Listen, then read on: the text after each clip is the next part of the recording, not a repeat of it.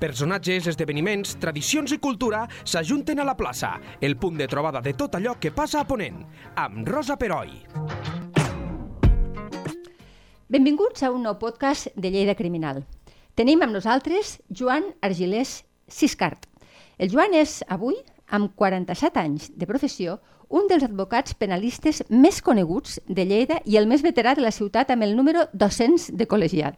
Com la majoria dels seus companys d'exercici, va passar durant els seus primers anys per totes les esferes de l'advocacia. Secretari d'Ajuntament, funcionari dels Departaments de Treball i Indústria de la Generalitat i advocat de l'empresa familiar de construcció. També va ficar el nas en política i es va presentar com a número 1 al Congrés per a Esquerra Republicana l'any 1985. Però la seva activitat de lletrat es va decantar definitivament fa 25 anys quan es va fer càrrec de la defensa dels gitanos de Lleida, que l'anomenen el tio Juan o l'oncle Juan, o l'oncle Joan. La seva implicació amb aquest col·lectiu ha anat molt lluny i, a més d'ajudar en la recerca i publicació del cançoner flamenc català, va publicar el llibre Antonio Salazar, l'últim patriarca del Pla de Lleida, on reflecteix la Lleida carrenclona de paios gitanos al Pla de l'Aigua. La seva activitat i vida personal s'ha estès a totes les minories estrangeres del país, sent fundador de l'Associació d'Ajut a les Minories. De la seva experiència als jutjats també va publicar el llibre Joan Argilés, un advocat que parle clar.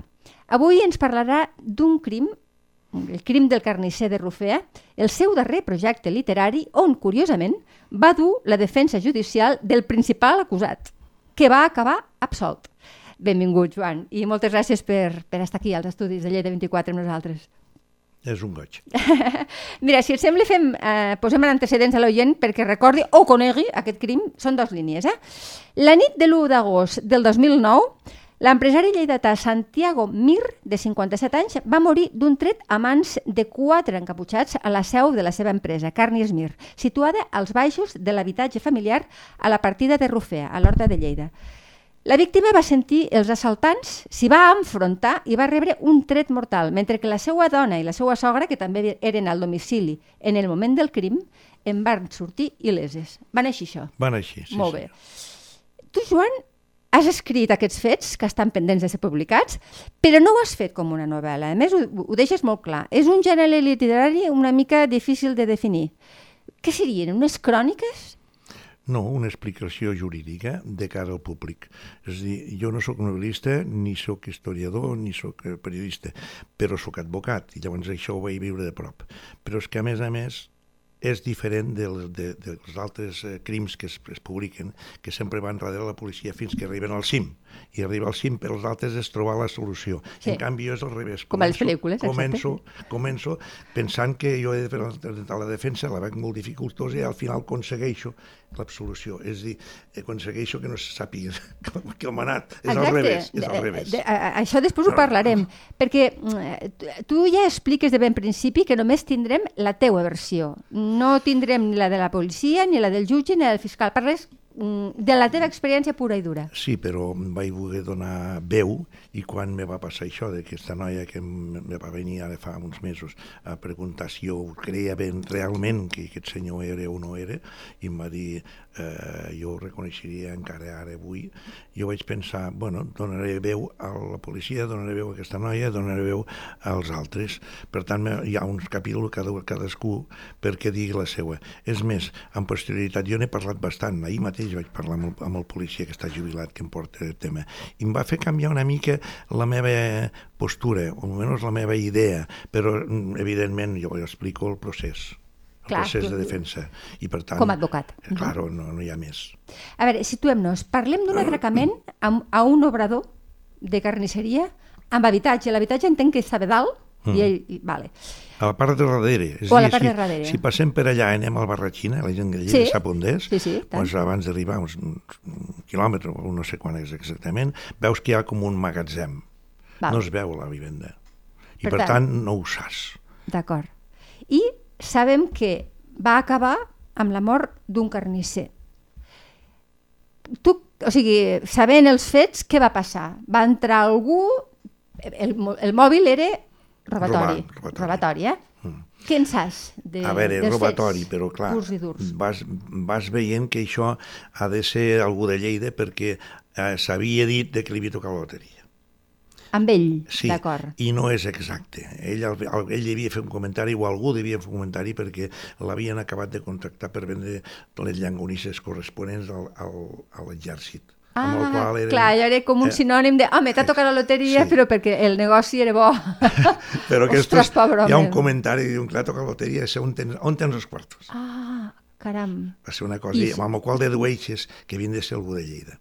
I que l'atracció era aquesta, no? De si tens diners, ara te'ls Mm. Sí. te'ls prendrem. El que passa és que entre les contradiccions, que jo les deixo totes pel final, Mhm. eh, i ella diu que parlava una, una forma de castellà rara que com en andalús. Claro, Qui, quan dius ella, què vols dir? la, la viuda, La vídua. que Mm. és romanesa. Vídua és romanesa. Val. romanesa, però a més a més d'ètnia un, urania, ai, hongaresa, Hongaresa. parla hongaresa, és a la zona de dalt de, de la Transilvània. I allí jo faig un capítol per tot Sí, això. que Però- això, això, això en parlarem perquè un dels atractius d'aquest escrit, que serà llibre aviat, espero, és que utilitzes, bueno, ho parlem ara, Ut- utilitzes els fets, Sí. la narració dels fets, per fer petites incursions a l'origen de gent dels països de l'est, per exemple, que molta gent d'aquí desconeixem. Bueno, faig una incursió per dues, raons. Primer, perquè nosaltres desconeixem, però ella mateixa ho desconeixia. Quan li Ella vaig també. preguntar, tu per què parles hongarès? I em va dir, no, parla la meva mare, però tu no saps per què? No ho sabia. I llavors jo eh, poso el dit a la nafra i dic, escolta, eh, la història la fan els vencedors. I I, tant. tu parles hongarès, però ets romanesa, això és Romania des del Pacte de Versalles, 1918, en què van trinxar i es van fer deixar amb una tercera part el que era Hongria. I tant. I això va passar allí quan portaven 12 anys, eh, que fins als Càrpatos era l'imperi austrohúngaro. Tot això no ho sabia, i llavors jo vaig explic, espero, ho explico una mica perquè s'entengui, tant per ella com per la gent del carrer, perquè Clar, no ho veiem tot clar. igual. I Sí. Romania hi ha un bocí Romania que va ser dintre l'imperi austrohúngaro fins a, fins a no fa gaire, i de l'altre otomano. I allí hi ha una gran diferència. És com parlar d'aquí, de, no sé, de, de, de Marbella o Bilbao, és, diferent. És molt diferent, i tant. bueno, ens il·lustres com a, com a, com a lectors, no? No, i a més, perdona, i us il·lustro una altra cosa. Jo eh, m'interesso molt en els meus casos a, a mirar el tema antropològic. Eh, quan veu algú de l'Àfrica sense de seguida quin any és, si porta un passaport fals, quin idioma parla, me'n dono compte de si la policia això no ho contempla. Som supremacistes, ho som o ho ja. són la policia. I a més es va malament, perquè doncs es cola el gol que vull. Però, però amb aquest tema, aquest tema també, jo ja sabia com venien aquesta gent. No podien entrar a la Unió Europea, però venien a través de passaports falsos de- d'Hongria. I explico com ho vaig conèixer. I ell em va dir que sí, que va vindre d'aquesta manera. I llavors, clar, me semblava interessant veure aquest, aquest procés. Clar, me posa una, una medalla dient jo en sé més que la policia. No, però t'entenc. Però, O sigui, t'has molestat a, a, a saber, a fer una Sí. mica d'investigació de com, i no només els romanesos, però suposo que molts d'origen, el Sí. que tu dius, no? subsaharià, bueno, Sí. deuen tenir un, una sèrie de circuits que la policia potser No se'ls hi escape, i, bueno, i tu ho has anat estudiant a base de quants anys fa que, ho- que ho fas això? Quants anys fa? Bueno, Quants anys a fa? veure, jo fa 25 anys que em dic el penal, i des de que em dic el penal, doncs, eh, bueno, mm, abans no, abans no, no tenia res que veure, i a més va ser el moment en què el patriarca Antoni me va dir, vull que portes tots els gitanos. bueno, i quins? Aquests i part de l'estranger. I em va dir, i els pobres i els barbalós. Què és això de barbaló? Barbaló en gitano vol dir rics. És a dir, Ah. què vaig dir? D'acord, els portaré tots. I no eh, no M'acabava sabia, de divorciar i vaig dir, pues ara em casaré amb els gitanos. I fins ara, Sí, pràcticament. fins ara. El que passa és que després he passat a més llocs amb totes les, les minories Clar. que es porto totes. Sí, sí, i també vas fer aquesta fundació. Uh, a veure, tornem al cas, eh? Tornem al El que tornem al cas. Està tancat, però no està resolt. És a dir, No. eh, hem d'entendre que mai trobarem l'assassí. Jo crec Ara que ja no? Jo crec que no. A més, Han no, passat 24 anys. A més, no, no, jo no he... No, No, he perdona, no, 14 anys, disculpa. Sí, no he de plantejar que ho et tornin a aixecar. No, No, no, no. no ho podria Eh, fer. No aniria en contra teua. Sí, Però, bueno, ja fa molt temps. L'únic que passa és que després he posat una cosa que jo entenia de que aquest senyor no tenia el perfil psicològic i en canvi quan he parlat amb la, amb la policia m'ha dit no, no, aquest senyor va canviar. I Ah, va sí? canviar a partir del data tal altre. I llavors això ho poso. I dic, bueno, va dir per què? Perquè jo tenia, eh, l'havia defensat diverses vegades i sempre ho defensàvem amb robatoris de la nit, sense armes, eh, sense anar amb vivendes ni res de tot això. Clar, i no et quadrava aquest, em quadrava. aquesta violència. I a més a més no som en la violència, no era un líder. Mm. I tal com ho explica ella, eh, és un líder, li diu tu aquí, tu allà, anem cap dalt, anem cap aquí, qui hi ha dalt, qui hi ha... Comença a organitzar. I aquest senyor havia organitzat mai res. Amb el, amb el qual jo vaig dir, necessito un, algú que em faci el perfil. Que a l'hora veritat me va sorprendre perquè no em van fer ni cas. No a, la, a la sentència ni en parle.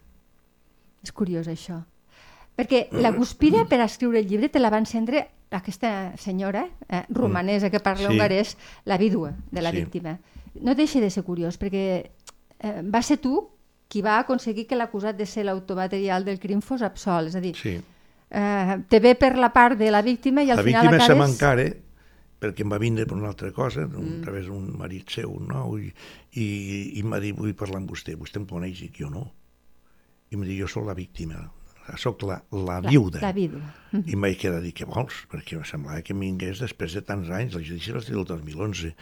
I em va dir, voldria que em miri la cara i digui seria, seriament si vostè ho creu, si ho creu el que va defensar. Clar, és el primer que pregunten, no? Quan ets advocat, com pots defensar una cosa que no és, que tal, que igual... Eh, bueno, escolta, nosaltres eh, som de formació professional, com els metges. Vull dir, per tant, nosaltres eh, juguem com si estéssim els escacs, però mm, no és buscat més, només he anat a buscar la meva defensa en tots els moments. Eh? I per tant, però li vaig dir, escolta, no et puc dir ni sí ni no, però et diré el següent. Eh, hi havia elements a favor i elements en contra. I no t'ho puc dir així pim-pam t'ho escriure i has fet un llibre sense adonar-me'n. Ostres, déu nhi A veure, la mare de l'acusat, com se diu l'acusat, perdona? L'acusat se diu eh, Juan mm, Gavarri Abadiano. Vale, el Juan. La mare del Juan... La, la Petra. La tia Petra, sí, sí. sí. És una matriarca gitana de Lleida. Sí. Bueno, no són de Lleida, venen de fora, venen de ah. Miranda del Camp, Miranda ah, de, de l'Ebro. Miranda de l'Ebro. Ell torna a ser allà. Ah, torna a ser allà. Però és qui et va buscar perquè defensis el seu fill. Sí. Bueno, me va, me va portar a l'associació de gitanos. Eh, explica'm més d'ella, perquè fa pinta de ser una dona potent, eh? I Aquesta del seu dona rol manava, manava molt i allí explico algun detall curiós. Manava tant que quan ella estava a la presó mm, per robatoris, eh, la, doncs eh, va tindre un crio, la, la seva dona, que era una, una, bueno, ell anava sempre amb els cunyats a provar. Amb els... I llavors la seva dona tenia un crió i ell no el reconeixia, va dir això a mi no ha sigut, ha sigut amb un moro. I llavors, sí, i la mare va ser la que va prendre part. Cal mm, fora, fumbra-la fora com diuen en gitano, el van abutxarar. El van abutxarar? sí, és a dir, va ser ella. I és més, va vindre al despatx que féssim un document perquè aquesta noia marxés i, i el crios se'l quedaven i vaig pensar, això no funciona així. Bueno, però fer un paperot, bueno, vam fer un paperot. Però ella el que organitzava el percal. I era molt gran aquesta dona?